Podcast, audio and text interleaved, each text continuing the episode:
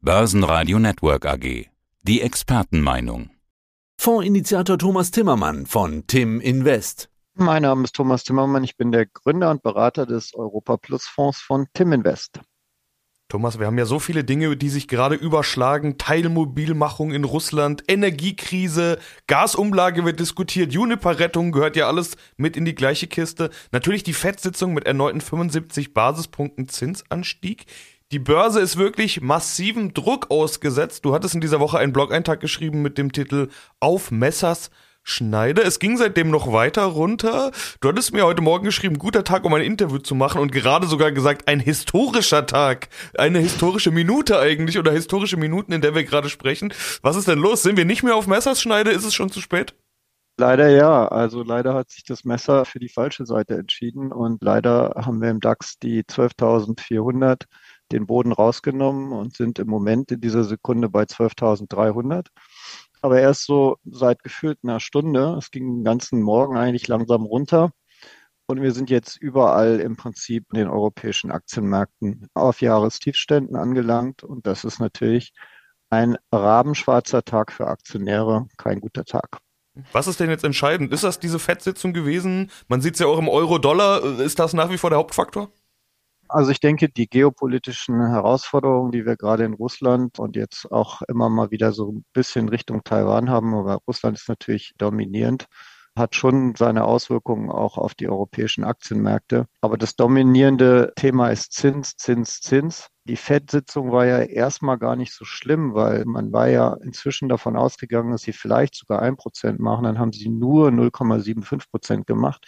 Das war ja alles noch okay. Aber wie immer kam es dann auf die Tonalität nach der FED-Sitzung drauf an. Und da hat die Fed eigentlich ziemlich klar gemacht, dass sie immer weitermachen wird mit diesen Zinsschritten und Richtung viereinhalb Prozent ist ins nächste Jahr hinein und gleichzeitig gesagt hat, dass es nächstes Jahr keine Zinssenkungen geben würde in den Bärmarkt-Rallies, die wir davor hatten, war eigentlich immer so die Fantasie, das konnte man auch in der amerikanischen Zinsstrukturkurve ablesen, dass wir jetzt noch ein paar Zinsschritte bekommen, aber dann schon wieder Zinsschritte nach unten gehen. Und diese Fantasie ist vollkommen raus aus dem Markt. Das spiegelt sich jetzt wieder, wobei der S&P Future ist jetzt gerade auch im Negativen. Also die amerikanischen Märkte werden heute im Negativen eröffnen, aber der S&P 500 ist noch nicht auf seinen Jahrestiefstunden. Der hat sogar noch ein bisschen mehr Luft als der DAX, der jetzt gar keine Luft mehr hat, denn der ist eindeutig drunter. Wenn man sich mal anschaut, was das überhaupt bedeutet an der Zinsfront, das ist schon schon dramatisch. Also wir haben ja in den zweijährigen Renditen für US-Staatsanleihen waren wir ja immer so unter vier Prozent. Da sind wir jetzt bei 4,19 Prozent in dieser Sekunde. Und das ist das 52 Wochen hoch. US 10 Jahre Rendite 3,76 sind wir und das ist das 52 Wochen hoch. Wir sind im Moment in dieser Sekunde auf den Höchstständen der Zinssätze der letzten 52 Wochen. Und wenn man nach Deutschland geht, sieht es nicht viel besser aus. Die Bundesanleihen, die Zehnjährigen jetzt erstmals über zwei Prozent. Und Italien liegt im Moment bei 4,3 Prozent. Und das ist natürlich Gift für die Aktienmärkte. Die Technik hatte es ja schon angekündigt, nachdem wir die 13.000 Punkte nach unten nicht halten konnten und uns immer mehr wieder an diese 12.400 angenähert haben, deutete sie sich schon an, dass es Ärger geben könnte von der technischen Seite.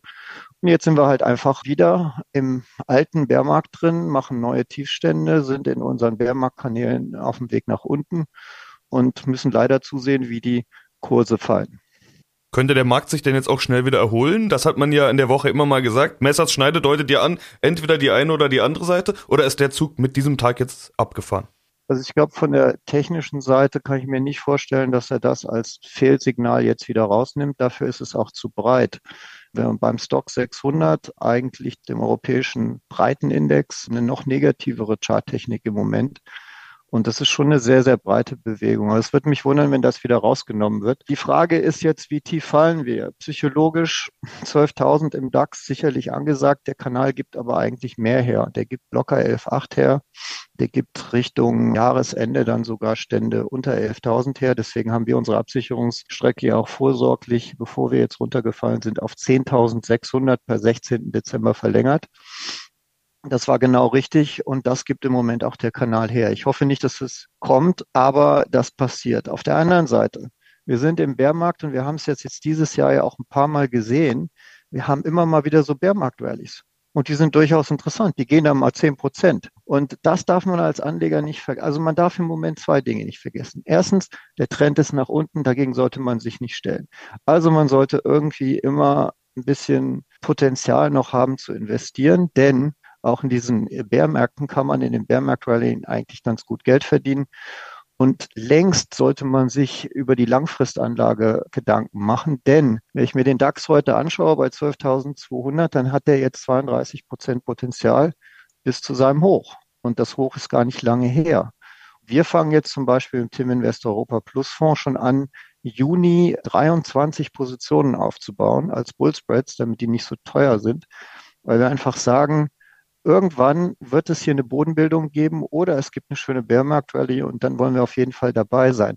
Das Spannende, Sebastian, ist auch, obwohl alles so klar ist und alles so schrecklich ist, sind die impliziten Volatilitäten immer noch relativ niedrig. Wir haben im Moment nicht Volatilitäten von 50, sondern eher so von 20, 25. Das heißt, es lohnt sich, Optionen zu kaufen.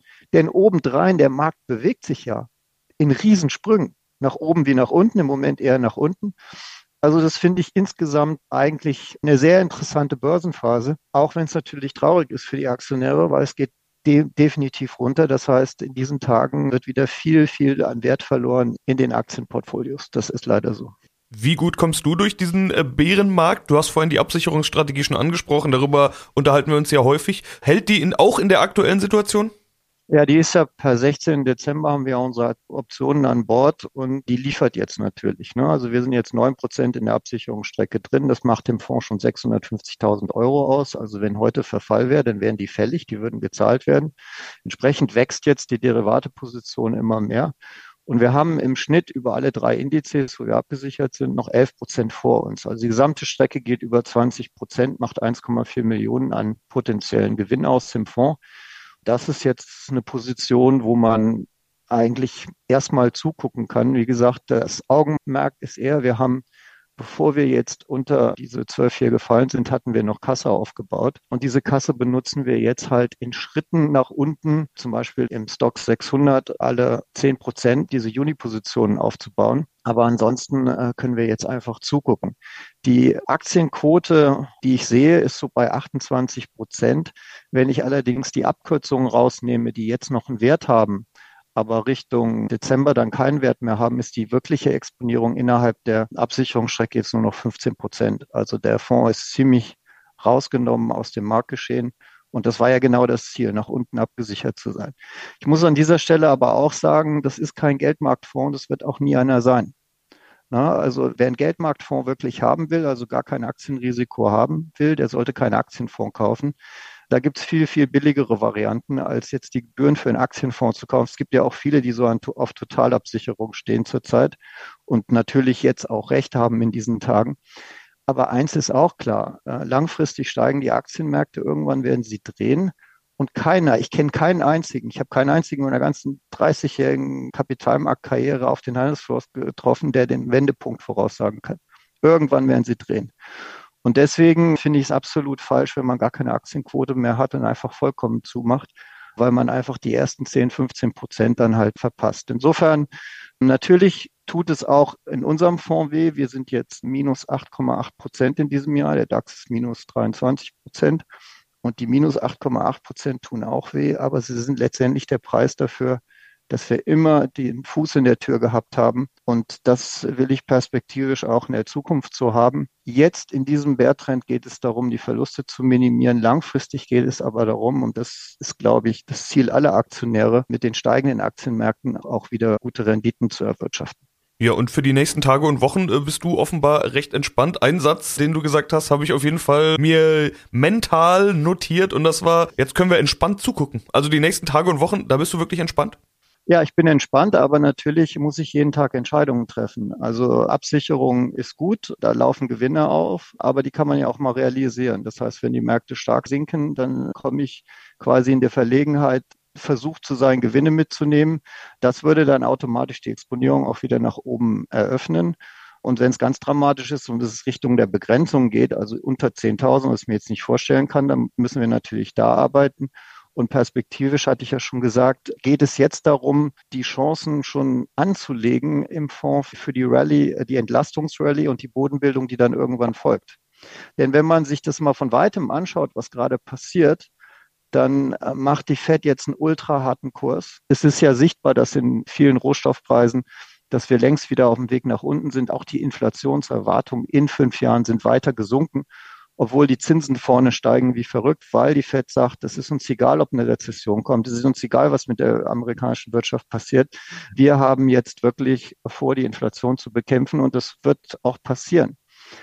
Nur was passiert dann, wenn die ersten Inflationszahlen kommen, die halt überraschend sinken? Was absehbar ist, weil die Kurse sich an den Rohstoffmärkten nicht weiter verdoppeln. Wir haben jetzt noch so Nachfolgeeffekte, Produzentenpreise etc. Das ist alles quasi in der Kette. Das kommt dann bei den Konsumenten an.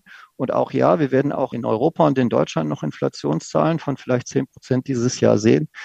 Aber der Aktienmarkt ist ja immer sechs Monate voraus. Und es ist jetzt schon absehbar, dass dann auch mal wieder irgendwann die sinkenden Inflationszahlen und dann kommt ist die Frage, was macht die Fed dann? Erhöht sie vielleicht doch nicht mehr so stark, dann kommen die Zinsen wieder runter und dann atmet sofort der Aktienmarkt wieder. Also die Zinspolitik neben dem geopol großen geopolitischen Thema in Europa, wo ich einfach hoffe, dass es gut gehen wird und irgendwie zu einer Lösung führen wird, ist, dass es das, was die Märkte im Moment treibt.